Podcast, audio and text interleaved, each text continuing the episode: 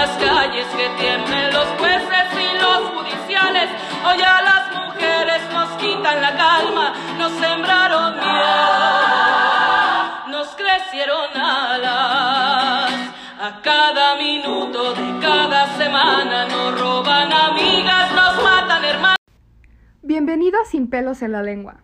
En este primer episodio me gustaría aclarar el propósito de este podcast, el cual es mantenerlos informados y a la vez dar un punto de vista de una joven leonesa de 17 años sobre los temas polémicos que existen en nuestro país. Y como primer tema me gustaría hablar sobre el movimiento feminista que dio lugar el lunes 8 de marzo, que no se celebra, se conmemora.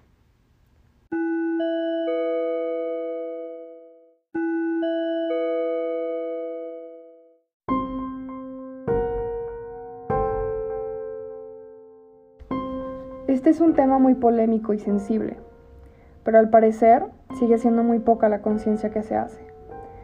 Y esto lo digo porque me he percatado que quizá al igual que muchas otras fechas después de esta se nos olvida qué es lo que estamos conmemorando. Y a lo que me refiero es que he visto muchos casos en los que el día lo celebran, lo conmemoran o apoyan el movimiento pero el resto del año se burlan de nosotras, nos hacen sentir intranquilas, inseguras, vulnerables, desprotegidas, como si nuestras vidas no valieran la pena. Es por esto que yo les pregunto si se les hace poco que en México cada 23 minutos se viola a una mujer o a una niña. Que el 40.1% de las mujeres hayan vivido al menos una vez en su vida insultos, amenazas y humillaciones o que en México se maten en promedio 11 mujeres al día, según las estadísticas sacadas por Marea Verde MX.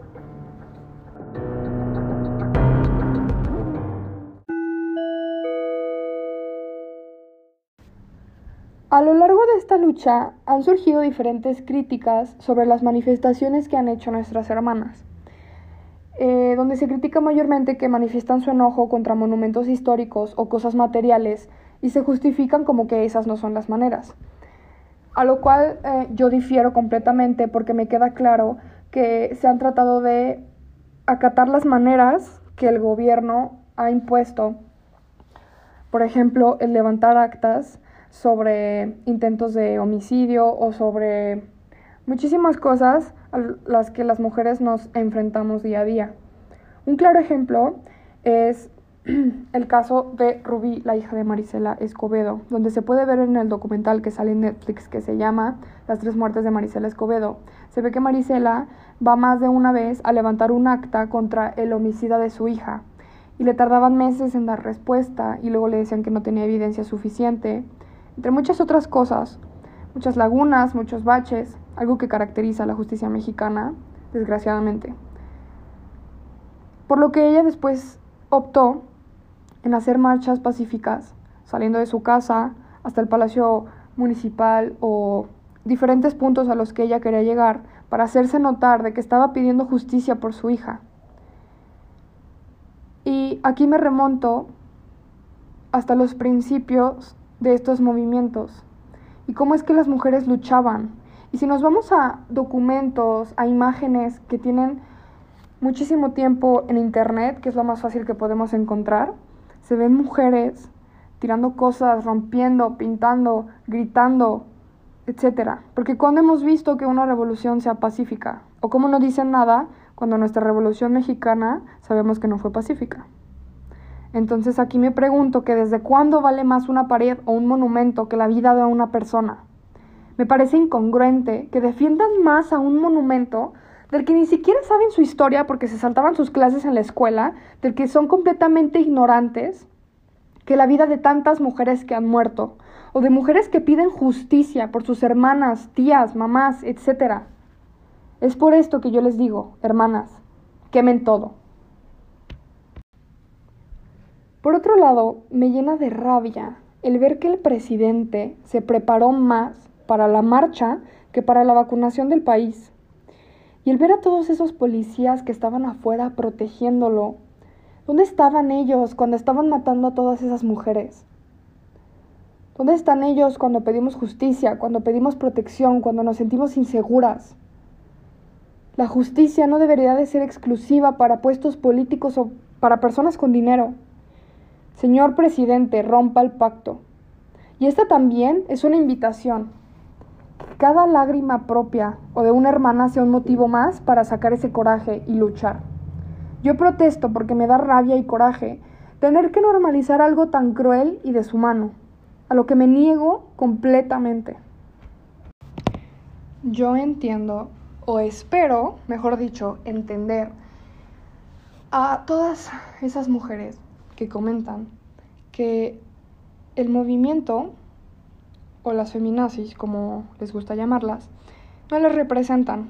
Y yo creo que he llegado a una conclusión de que todas estas mujeres que dicen esto, pues crecieron en unos tiempos diferentes donde las educaron con la idea de que la mujer es la que tiene que ser sumisa, de que la mujer tiene que solamente servirle al hombre, hacer lo que el hombre diga o piense, no contradecirlo, por supuesto, donde era normal que tu marido te pegara, donde era normal que tu marido te dijera que vestir o que no, donde era normal que tu marido te dijera si le gustabas pintada o no, qué hicieras de comer, qué dijeras y qué no dijeras,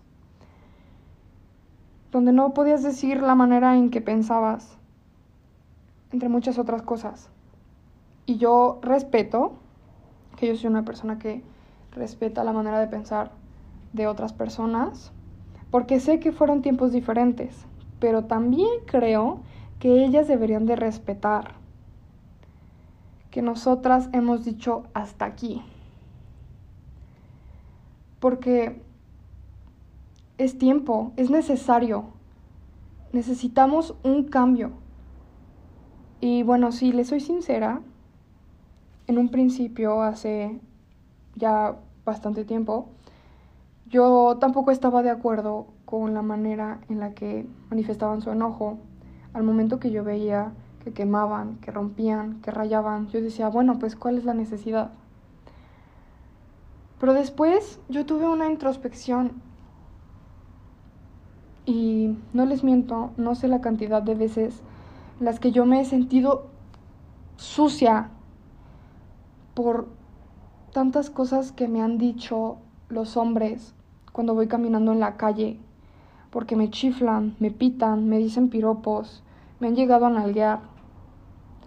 O la cantidad de veces que me he sentido mal conmigo misma por mi cuerpo, porque los hombres piensan que por tener boca tienen derecho a opinar sobre mi cuerpo, como si me importara. Porque tampoco ellos son conscientes del daño que nos hacen. Muchos, muchos sí, muchos no. No saben la cantidad de veces que me han dicho que me vería más bonita flaca, que estoy gorda, que no les gusta mi pelo, que hablo como hombre, que digo muchas groserías, que me visto como marimacha, que debería de pararme mejor, que debería dejar de usar tenis, que no me debería de maquillar, que no debería de estar todo el tiempo en el teléfono, que debería mejor aprender a cocinar, entre muchas otras cosas que estoy segura que no soy la única. Y es por esto que yo protesto. Protesto por mi tía que tuvo el valor de hablar y decir lo que pasaba antes de que fuera casi matada a golpes por su exmarido. Protesto por mí, porque fui acosada por un exprofesor. Protesto por mi prima a la que intentaron violar en una fiesta. Y no, no fue su culpa por cómo iba vestida o por si bebió alcohol. Protesto por todas las que ya no están y siguen pidiendo justicia, porque se hará sí o sí, señor presidente.